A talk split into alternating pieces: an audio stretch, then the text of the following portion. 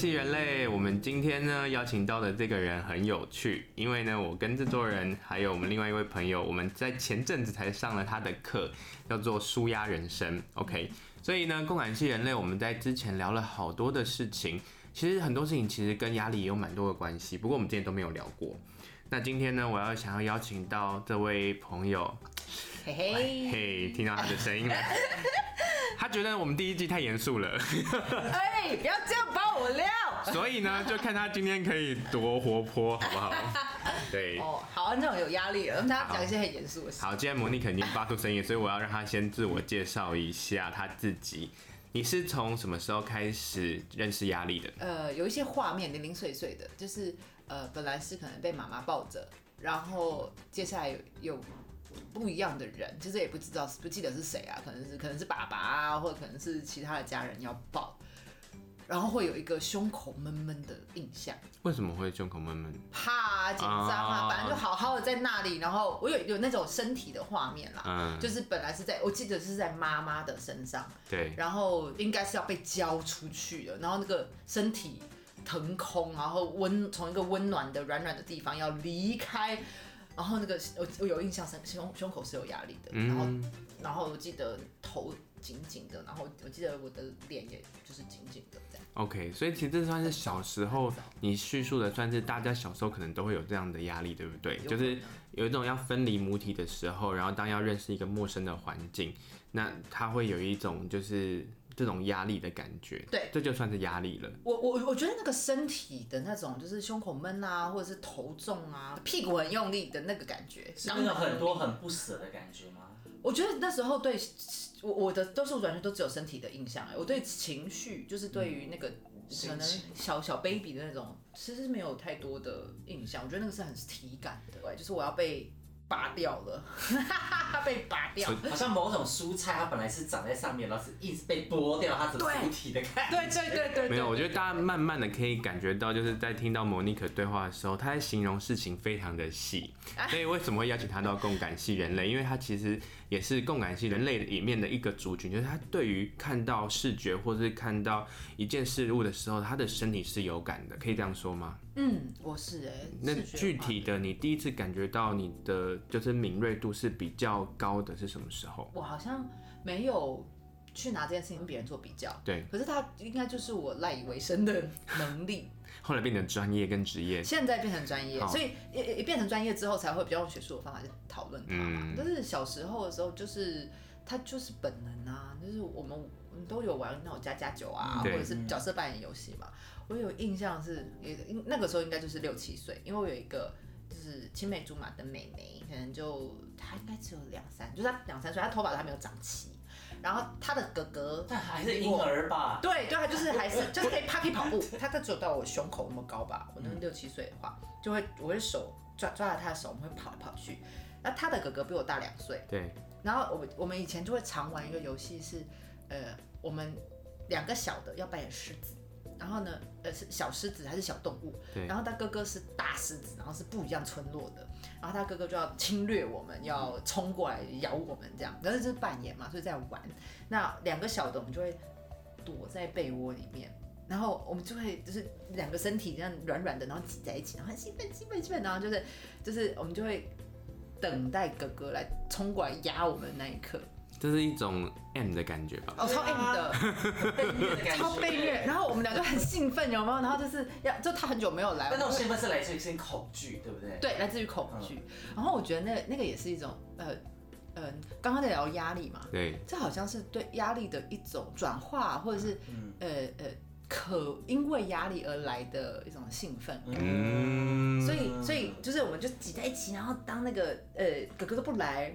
我们就会突然就没戏了，无聊，然后我们就会把头凑出来，然后就看在被窝上看哥哥在哪，然后哥哥就会在我们打开的那一刻就啪冲过来，就大家就躺在我们身上，然后滚来滚去，滚来滚去。这种压力兴奋感是不是很像那种青少年时期，他想要去挑战一些可能长大才能做的事啊？比如说在家里看一些。比较限制自己的东西，然后很怕家人突然开门，紧张、刺激、恐惧，对，就会有那种心情，这种有可能，很刺激，有可能，这是在那个危险的边缘。的那种刺激感。哇，那你还能就是在这个我选边缘里面，然后走到现在，没有做出超过边缘的事情，应该？你怎么知道？下一秒是也被不讲把跟跟一起改起来。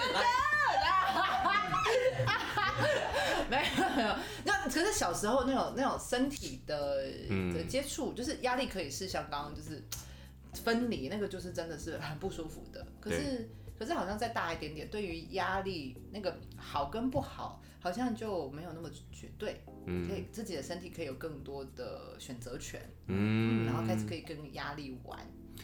玩到玩到压力这件事情，或许会今天今天跟你的专业有关，但是在这之前，如果在先认识情绪跟压力，当你是一个感受性比较强的人，你有没有曾经被压力击倒过？高中吗？大学就是开始感觉到，哎、欸，那个那个对于不公平这件事情越来越愤怒的时候，嗯，呃，就是这时候就是情绪大过于我我的身体的直觉，对因为其实身体直觉是。面对这种压力或是纷争，我是要跑的。可是到了大学的时候，就会变成我的情绪或者是我的意志更控制我的身体，然后强迫自己站到那个嗯压力的前线。有影响到你的身体健康或人际关系，或者是等等吗？大学的时候，因为我念戏剧系嘛，对，然后其实哦，念戏剧系真的压力超大的，因为。真的，欸、等一下，我要插话一下，因为我以前读就是阳明山的一个就是工业学校，然后对面是是那个艺校，华冈艺校，哦、所以所以我常常会就是我们到下山之后就会看到就是一群就是嗯就是好像中规中矩的，然后跟一群就是很奔放的人，嗯、但是后来我就其实我有点羡慕，就是我就会很羡慕读那种什么艺术表演科啊。表演艺术科啊，然后戏剧系啊，什么就想说哇，高中大家不是都在那个就是水深火热，然后但是他们为什么每天都可以就是妆化的满满的？嗯、对，然后后来后来有因为原因认识到就是这类的朋友，然后甚至后来他们到了大学是读这种台艺大或北艺大这样的的的的学校，嗯、然后认识他们之后，发现说哇，他们其实社会化比我们还强哎，好强哦，就是那个。那个那个东西就是一种压力，我想哦，原来我们的那个水深火热的压力叫做课业压力，但是表演要站上舞台，或者是要表演出要有掌声，或者等等这种那个社会化的压力，其实是不不差那个水深火热的课业压力。对，你有这样的感觉吗？我觉得在在在北艺大的时候的的压力是呃。那个是很复杂的，就是艺术是没有办法用数字评分的。嗯，那你如何被看见？你念戏剧系其实都是会有一个抱成一个动机，就是呃，我我有想法，我有渴望表现的东西，我渴望被看见。无论是演员、导演、编剧都好，其实都是有个东西想要被听见、被看见。但因为没有办法评分嘛，那那你要怎么样去争取那个被看见的？每个人都想要被看见，每个人都。各种吵闹，那个吵闹可能不是声音发出来的吵闹，有些人可能就是很怪，嗯，就是他他的怪只是就是很不社会化的怪，或者是有一些人可能就是非常美啊，社社会观感接受的美，就是高挑啊，就是可能会走模特儿或艺人路线的人，对啊，对对对，嗯、那也有就是非常愤青的啦，就是大家都各自有很多自己的形状，但可是百花齐鸣的时候，到底怎么样自己才可以被看见？那个压力很大，那个压力很大，然后再来就是。呃，同才之间的这种竞争，渴望被被看见，那被谁看？嗯，那个时候的我们，就是大家就就十八九岁嘛。对，你你想要被看见的对象，其实还还是长辈嘛。嗯，就是那种高中时的时代，你还没有这种完全脱离威权啊，或者是渴望被长辈、父母啊、照顾者啊、你的老师们的认可，就是还是在那个状态里头。那老师。是什么样的人就变很重要。那正好我那个时候的老师们，我觉得其实就是年代不太一样。嗯，我念的时候十几年前嘛。那那个时候的老师们，他们自己年轻的时候接受的教育，可能都真的就是威权教育，就是骂出来的。嗯。那他们在教我们的时候，其实已经有比较收敛一点点，就是比较进步一点。他可能不会打你。嗯。但情绪上的羞辱不会少。嗯。所以，呃。我我不觉得自己是一个什么很胖的人，通才压力，老师就会说，老师也会说，你胖成这样子，你要怎么演这个角色？哇，Wow. 对啊，所以很大，对啊，对啊，所以所以所以说，或者是可能不不不是只有完全身形，因为每个老师不一样，有些老师他不会这样讲你，嗯、那呃，老老每个老师可能关注点不一样，有些老师可能说你没有想要被看见呐、啊，你在台上又不专心，那你不想看见你就可以离开啊。嗯，就是这种语言其实非常多。你会觉得那个是霸凌吗？现在解释会觉得，嗯那是、嗯、是是一种权势的霸凌。嗯，那我也觉得那个时候老师是没有自觉的，也可能是求好心切。嗯、那个时候十八九岁，我们会觉得老师这样羞辱我是为我好。嗯、那当然就是，你知道现在二零二零年，我念的时候是二零零七年，所以真的我觉得这个这个这种观念其实真的速度变化非常快。对呀，渡边直美，你看。对呀。拜托。那个时候真的。压力非常大，然后呃，老师说我胖，我觉得就是会那种就是毛起来减肥，嗯，然后变非常非常瘦，然后可是就是你会对自己的身体是很嫌恶的，嗯，然后开始可能过程中有一些压力又来了，就想就想吃东西，想要把之前很努力瘦的东西就把它塞回来，因为很空虚，嗯嗯。然后，所以就会在一个极端的胖和极端的瘦，嗯、就是我我我从四十八公斤胖到六十二，再胖瘦到四十八，就是这样来来回回。嗯，后来怎么找到这个平衡？就大三的时候决定主修，那时候是学校的规则嘛。嗯、决定主修，我要去念导演的时候，我就某种程度松一口气。嗯，所以我也是喜欢表演。对。好，可是当导演就是嗯，就是在幕后对，然后比较是我要怎么样找到有趣的题材，跟怎么样诠释自己。那我我的身体就不是重点，嗯，至少不会被人家嫌胖。对，我爱怎么样吃？对，或者是或者是在台上不专注，可是那个不专注可能来自于恐惧啊。我为什么会我平常跟排练的时候都不会不专注，只有在这个老师前面不专注，因为他先让我吓死了。对，以前老师是会。丢笔、丢钢杯之类的。好了，我们都有经历过。这竟然是，我也那个时代好像都这样，因为我们那个时代哦，然后我们同一个年代这样。对，差不多。对，我们是反而是学生对老师哦，丢椅子的摔来摔去、飞来飞去的。可是我觉得那就真的是又不一样的学校。对，也是。我们那我觉得都是氛围，就这一群人是什么样的人。北艺大大家很奴。我就我刚刚。对呀、啊，大家就想要拜托老师多看我一眼，就很努力的努啊，很努啊、欸。这样子我会想到就是，因为其实我们之前就是在，例如说，其实可以看到很多的杂志，就有讲到关于奴性这件事情，奴性很重。所以我从小型的社会的这个压力开始，到大型社会的压力，后来跟你从事的专业，这这个东中间你怎么开始去进行到，例如说，大家在这个奴性的的的的经历里面。带来给自己的压力跟情绪要怎么去排解？我我我觉得就好像我刚刚在聊聊说，零七零八年的时候，呃，对那个时候我来说，那个压力是我知道老师在求好心切，他希望我更好，所以反而那是呃那个那些批判变成是一种我要 push 自己往前。但现在的我，如果在经历同样的事情，就完全不会用这种观点来看。就我觉得那个好像是因为已经经验了呃很多不同的学习嘛，包含了我们现在就是大家都进入社会好长一段时间，其实已经知道说，哎，我作为一个社会人，我不需要再因为辈分、年龄啊，或者是呃我的专业或什么的去区分谁上谁下。嗯，这也是时代的眼镜，可以跟时代眼镜有关，然后跟我们自己的个人成长也有关系。嗯，对。所以我觉得那个觉察，那我花了十几年的时间，花了十几年。对，所以所以你知道，一个十八九岁的小孩突然去意识这件事情，有时候是不是是不是真的是对的？有时候是问号，嗯，对不对？你看，因为也真的有很多不想要接受这样子压力的人。对，你让我不爽，我我就反击，然后就丢椅子。那可是这这样这样真的是对的吗？但我觉得应该要讲的是，就是无意识跟有意识。你练习到十年之后，就是你有觉察能力。跟无意识，就是也许我们在大环境里面，大部分如果没有，如果说没有主动的去学习，或者说自己没有这样的环境，或者是原生家庭也是这样的习惯的时候，这些种种的因素就会有无意识跟有意识带出来两条可以选择的路径。真的，嗯，我我我我这样想到，我我这几天做了一个一个成长课程，一对一成长课程。嗯，会这样讲是因为呃，在在我我我在美国念书啦，然后然后反正在美国可以做戏剧治疗，可是在台湾不行，这样，台湾反正就是法规不行，我们就一对一成长课。有没有自觉这件事情真的很有趣？是这个伙伴就是在在整理自己的议题嘛。然后其实亲密关系议题，就是男朋友莫名其妙就分手，不要他这样。嗯、然后我们在工作的过程中，我就工作指的就是用戏用戏剧的方法，嗯、角色扮演的方法，用身体去演嘛。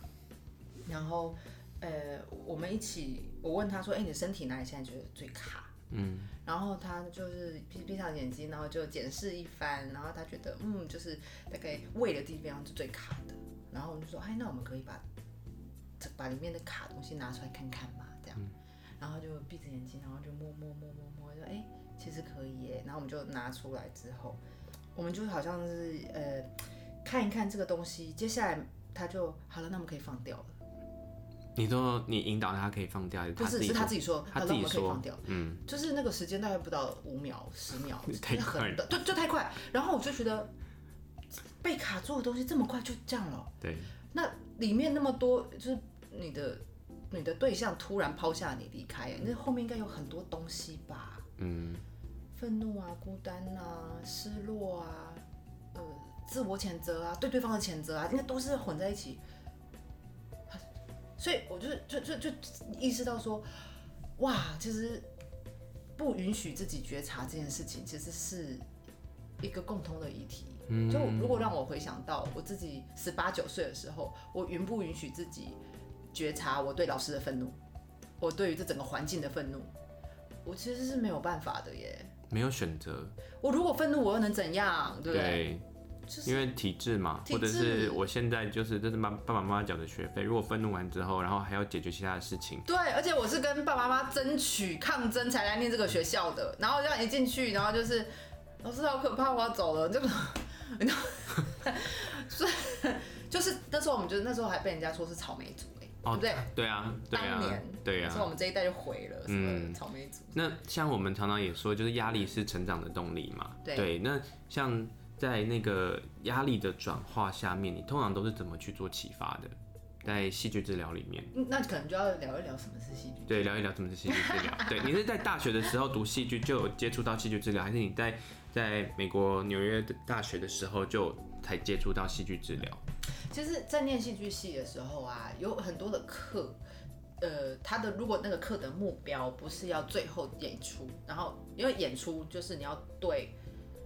对观众负责嘛，嗯，所以你负责的，你有很清楚的任务跟目标，然后戏要好看，好看就是会，诶，它会有一个共通的价值，共通的美感，你必须要完成那个目的。好，但是我们要去做到这件事情之前，其实前面会有很多的开发课程啊，就是表演基础啊，导演基础啊，然后目标其实是让我们这些新手同学们去探索，诶，我作为一个。一个演员，我的肉体有哪一些功能？因为我我可以跑，可以跳，我可以很快的跑，然后很慢的走，我可身体有各种各种可能性。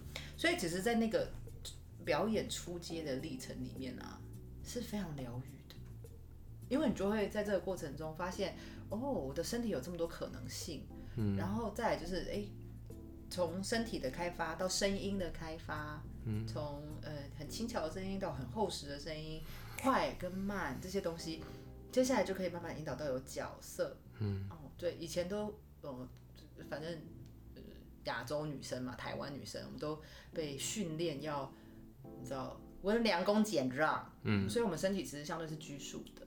所以对我们来说，角色扮演要扮演白雪公主啊，哦，那个林黛玉啊，都很容易。可是老师为了开发你，他就说。来，你演小红帽，你演大野狼，好，演一段角色交换。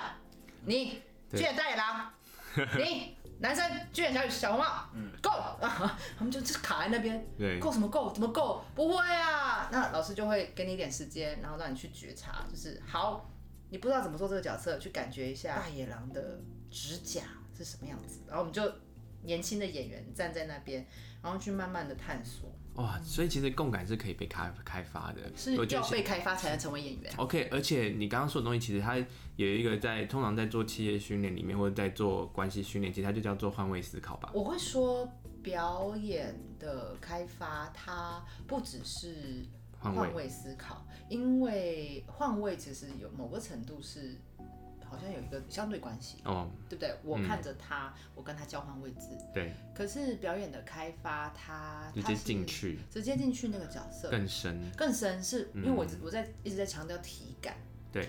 呃，在角色扮演里面，更重要的是那个呃，我进入他，我进入他的皮毛，我进入他的肌肤，我进入他的就是你成为他，超我拥有他的心跳，然后我用他的呼吸在呼吸。什么时候可以报名 Monique 的课？在 所以我觉得那个戏剧呃舒压的那一个课程，我觉得很好玩，是因为就是我们通常在生活中其实是也是很入戏。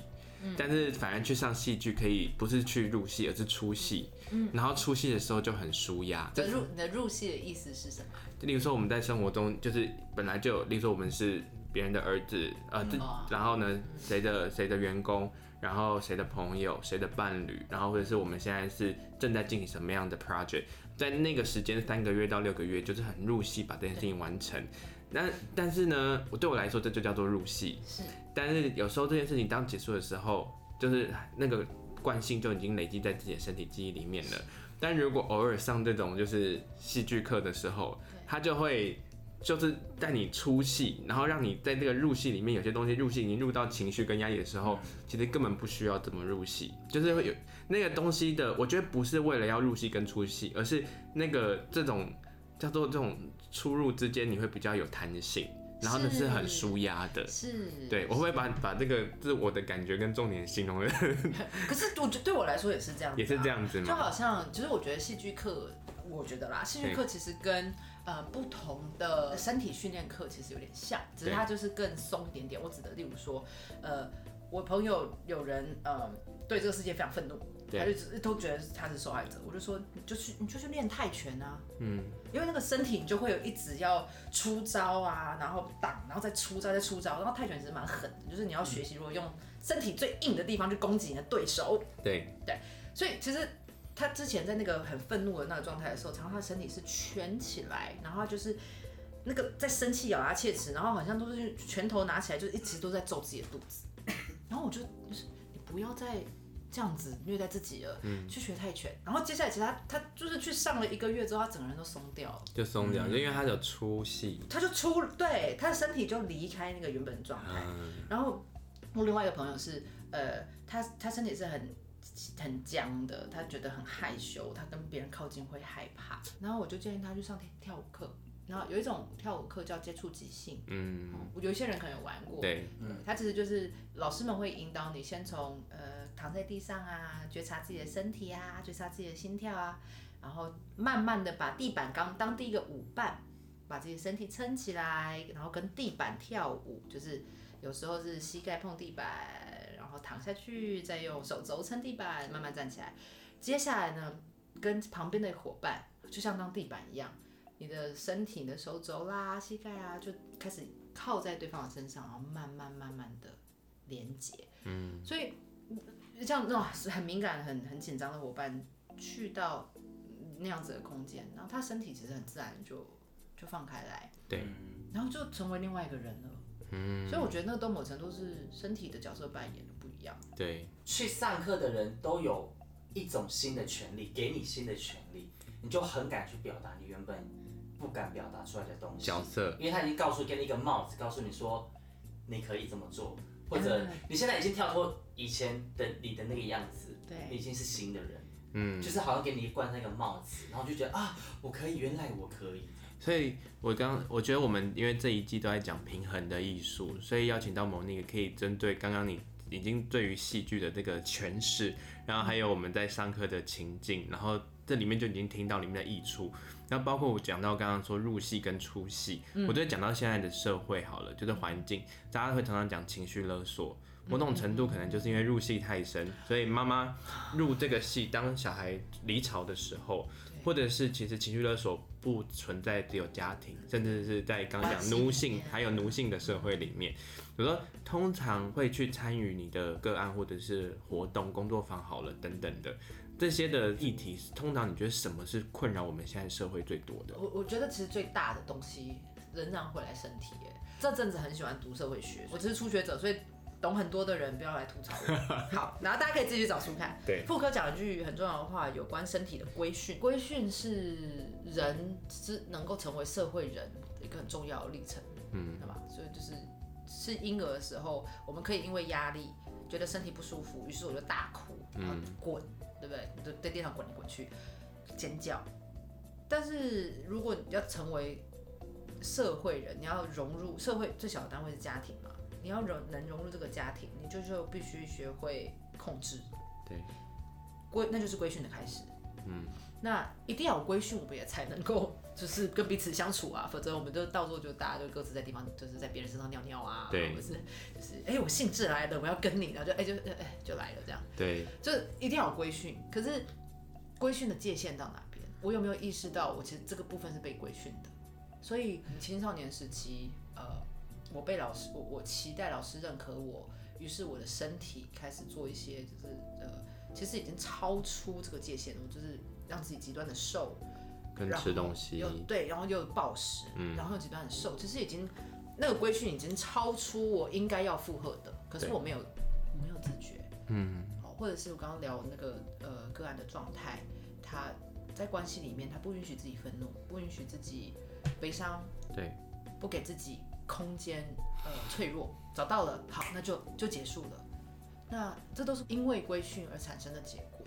嗯，就是你成为社会人，你都要配合啊，所以你不可以超出这些范围，就是你不可以表达情绪，你不可以呃不接受别人的指令，嗯，你要尽力完完美，那个完美是别人认定的完美。嗯，对啊，所以说我觉得这个是集体最最大的对议题。嗯，然后我觉得，我觉得亚，尤其是在亚洲啦，因为你当然像在，在美国那么疯狂，现在那么疯狂的地方，就是都会戴口罩，然后就大家都要上街抗争，为什么要搞戴口罩的？对，这就是另外一种就是奇妙的状态。对，没有规规训没有办法真的规训人的时候，或者是呃追求自由成为一种新的追规训。嗯，对啊，你在引导的过程中，规训跟做自己。你怎么去看见这个？我觉得生命它是一个循环的历程，就都规训到一阵子，就会觉得说，哦，我被束缚了。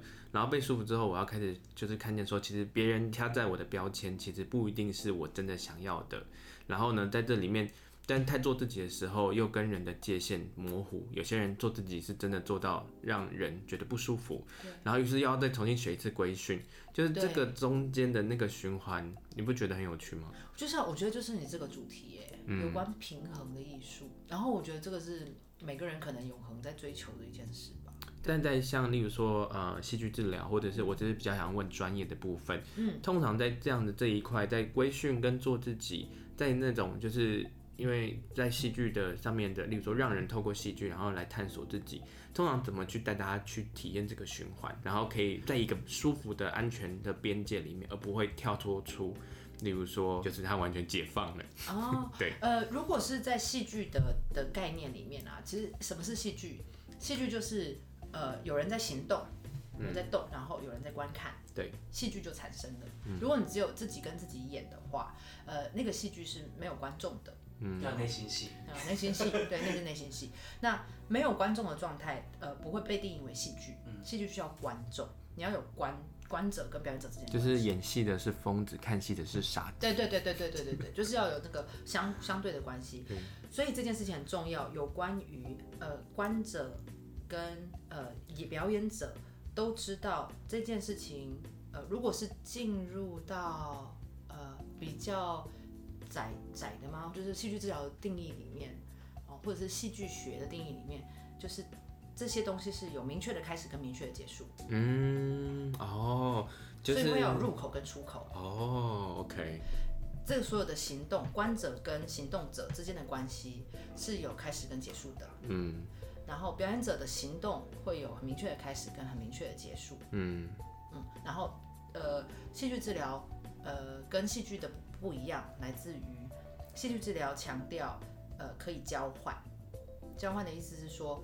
在一般的戏剧里面呢，电影上的演员，他故电影开始跟电影结束，他都在电影里面，对，对不对？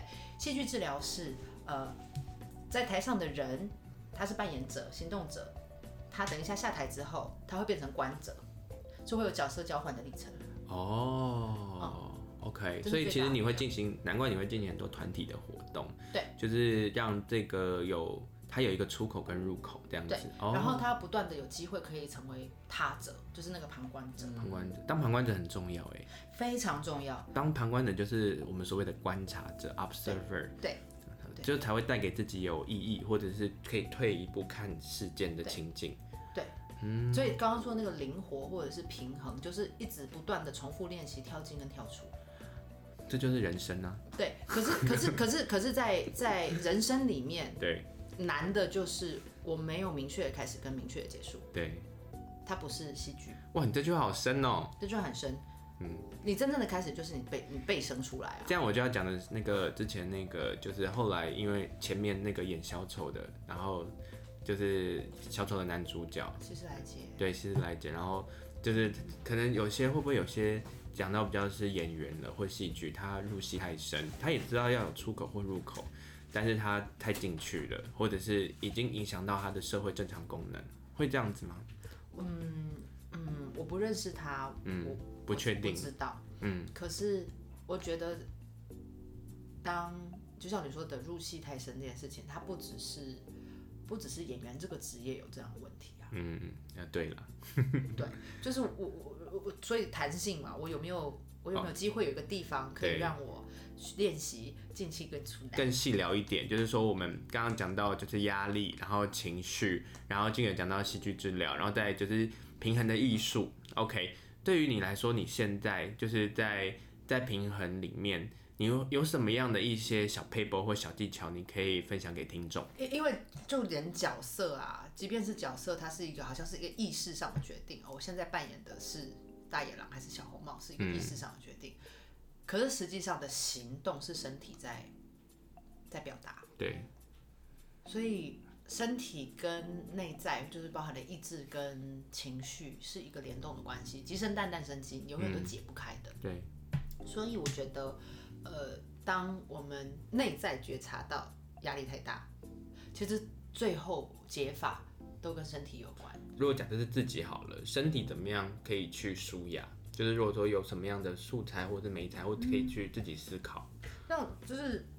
先觉察到我的身体大部分是在一个什么样子的状态里面，嗯，我的身体哪里？先检视一下，觉察我的身体，对，哪里是紧的，哪里是松的，嗯啊、呃，哪里是最常被使用的地方，对，哪里是都没有使用的地方，嗯，所以我们就是大家都是上班族，然后就是窝在电脑前，其实非常明显嘛，对，就是下盘都一大堆人都是子宫肌瘤啊什么的，就是对就是你下盘就是浮肿，对，都没有在动，就下盘没有动嘛，对。那，自我照顾最简单的方法，就是让自己的身体改变那个状态，嗯，改变你的惯性。有人去慢跑，慢跑是一种可能性。对。那慢跑是一个很垂直的动作，那有没有可能多一些 S 型的动作啦，扭转的动作啊？所以其实做瑜伽也很好啊。嗯。可是瑜伽是慢的。对。那慢跑是规律的，瑜伽也是规律的。那么可不可以做一些不规律的事？可能跳舞，可能打拳，嗯，可能是跟朋友打闹，可能可能是。床上运动，这都是一个很好打破规律的 的身体啊。然后，其实，在这些动作里面，你其实都含有自己的角色。嗯，慢跑的人是一个一种角色嘛，做瑜伽的人是一种角色，啊，真的享受性爱的人也是一种角色吧。嗯，对不对？就是让你的身体去习惯不同角色。有些人喜欢做菜，那好，那就去观察自己的身体，在做菜的时候有什么样的身体动作。对。是不是又跟打电脑很像？就是头低低的，然后身手只有手指动，然后下盘没有在动，嗯，那它就可能不是那么能够帮助你让身体流动的。那有一些情绪，可能就呃还会还是会留存在身体的某一部分，而你没有自觉。嗯，我觉得戏剧治疗这件事情对我来说还是蛮新的一个词，就其实它已经发展就是行之有年好了，就是我很。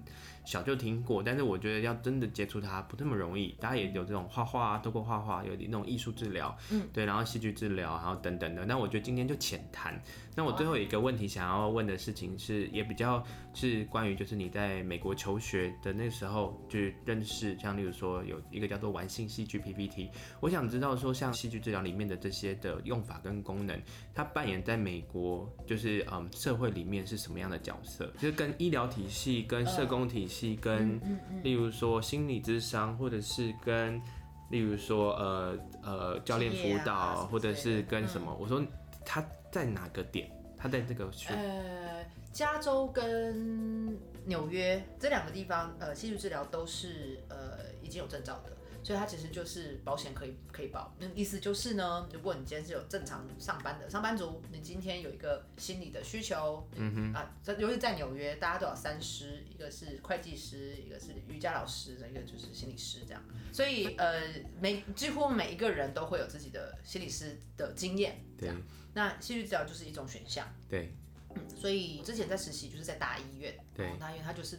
呃，急诊部门，那这些来的人们可能就是因为伤害自己或伤害别人而进来的，就是真的比较严重。都急诊了，你还可以用戏剧的方式带他。呃，所谓精神复健的急诊部门，指的是他们进来的时候，对，是在一个发作的状态。嗯，所以我们的我们这个呃工作小组的功能呢，是当他们一进来时，其实是非常混乱的嘛，对，所以其实是会需要药物的。嗯、哦，不管是重郁啊、两极症啊，或者是视觉失调，都是在一个没有办法真的自己 function、看看见现实，透过药物可能两天或三天沉淀之后沉淀。那我们的功能就是用这种比较软性的方法，比较有有玩性的方法，来让大家舒压，真的是非常非常重要，因为舒压是某个程度，其实在建立安全感。嗯。医院不是一个很舒服的空间，尤其是进来的时候，你是被上手铐进来，而且你就是被认为是病人。对，那个标签是很沉重的。嗯，然后每个人面对这个标签的状态都不一样。对，所以呃，我们那个小组那时候其实是表达性艺术治疗，嗯、意思就是里面有刚刚聊到艺术治疗、戏剧治疗、舞蹈治疗跟音乐治疗。嗯，然后不同的治疗师其实大家就会互相轮班。对，那呃不一样的患者。会不对不同的艺术形式有就是不同程度的好感，那比较活泼的可能就会很喜欢戏剧治疗，因为可以动身体，了解了解，讲干话，嗯、然后自己的那些很解离的东西，在戏剧里面是完全被接纳的。对，因为他他可以就是他又可以做自己了，就是他那个虽然是解离的，啊、但是他可以完全他可以大聊特聊，然后我们还配合帮他演。嗯哼。我记得有一个很有趣的个案，他是一个阿伯，他是一个老 gay，嗯，他就是非常 sexy，就是很很 sexy 这样，对，然后到肚大大的，因为是其实是游民一个黑人，然后他是很爱讲话，可是他就会讲讲讲，然后他就是他们就叫做 word salad，就是语言沙拉，他就会就讲完全不知道在讲什么，然后他其实有时候自己一边讲也不知道自己在讲什么的，然后他没有办法控制自己，嗯，但是因为在那个戏剧角的情境里面。其实只要有一种方法，就是你刚刚说的 DVT、嗯。DVT 的意思是 Developmental Transformation，发展性转化。发展是什么呢？发展其实谈的是呃关系上的发展，就是我们一开始跟他也不熟，然后他到底在讲什么不知道，但慢慢的就是在这个呃角色扮演也好啦，或者是身体一起音乐律动啊，然后慢慢的我们建立了一种关系。那呃，转化，转化是关系发展到一个比较有信任感的时候，开始有些东西可以转化。本来都是互相有点焦虑防卫，他慢慢的就是，呃，就是我们大家开始哎、欸，比较想要听他在这个大串里面有什么好玩的 keyword 可以玩。嗯，他后来就开始在讲有鱼在鱼缸里面，然后什么很多泡泡。我是我是带领者嘛，你是泡泡，我就顺着他的话，然后演鱼，对，我们就演鱼，然后然后就。有，然后我就也就是鱼嘛，然后我就去碰旁边人，就碰，哎对，你破掉了，然后我就，就我就把他的那个语言的内容演出来，然后群体里面可能十个人嘛，然后有一些人知道我在干嘛了，他们就开始跟着一起玩，然后有人演鱼，有人演就是就是啵啵啵啵啵的长大的泡泡，然后还被碰一下他就破掉，对，啵啵跑，然后那个那个大哥就是说的人，对超嗨的。然后他就突然在那一刻，他好像就是，嗯，就会有一种这个人醒过来的感觉。他前面在讲这些话的时候，常常都是在，就就眼神没有办法交汇嘛。对。然后身边有鱼的时候，他被碰到的时候，他就好像醒过来了，然后就开始给我们下一步的指示。他说就在这时候，有一个飓风就进来了，嗯，然后我们就大家就开始绕圈，然后然后他就说越来越快，我们就越来越快，越来越快，我们然后在这边跑跑跑跑跑。就那一刻大家一起同在。对，那一种戏剧治疗的方法就是呃，大家可以一起在一个即兴的状态。其实我也不知道，我作为带领者，不知道等下会发生什么事。嗯，反正我就跟嘛。对。然后他们其实 idea 比我多，我根本不需要很用力的去想说，好，大家等下点什么角色，不用，我就跟。对。可是跟跟大家一起跟的那种感觉是非常自然的，非常有机的。对。对啊。哇，他在。好玩。在治疗上有这样这么大的一个就是可以玩的一个空间。对啊，他后来很快就前面玩完之后，他的那个呃一一直要讲话那个动动力就不见了，所以他就不不语言沙拉了。对，他就安静了，眼睛打开了，他就是醒了啊，他就跟你对话，所以他很其实很快就就呃就出院了，就出院了，对对。可是当然啦，就是。因为他对，这是一种魔法哎，是魔法，我觉得是魔法。可是可是可是，我觉得这种魔法，呃，它必须要身体能够真的完全吸收，就就是我们好像我们这样做瑜伽一样啊，你你不能做一次就有效，嗯，你你当你的身体有好多动能的时候，它需要反复练习，反复练习，反复练习。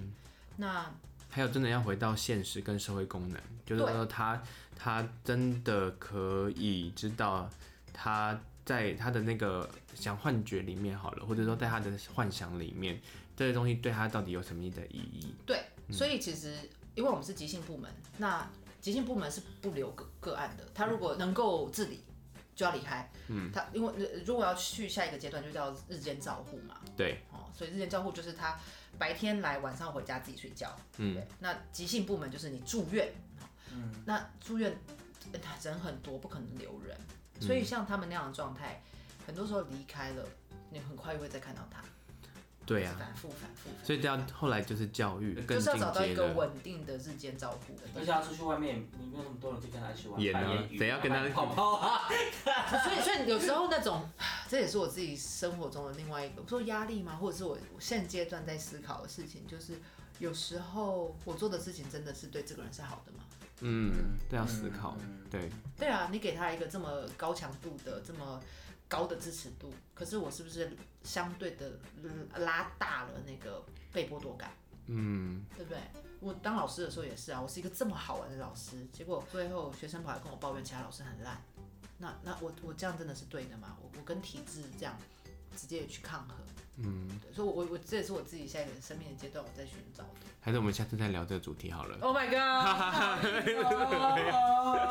没有啦，大家听到你的声音很开心。就 今天很谢谢 Monique，然后今天从前面到后面，从个人经历，然后到后面到社会功能，让大家认识到，算是说小小的认识到戏剧治疗的一些小惊喜吧。如果说大家，我觉得可以，未来如果有想要探索关于平衡，可以选择其中一项，或许戏剧会是一个很好的选择。那我希望有机会再见到 Monique，谢谢 Monique，谢谢。谢谢。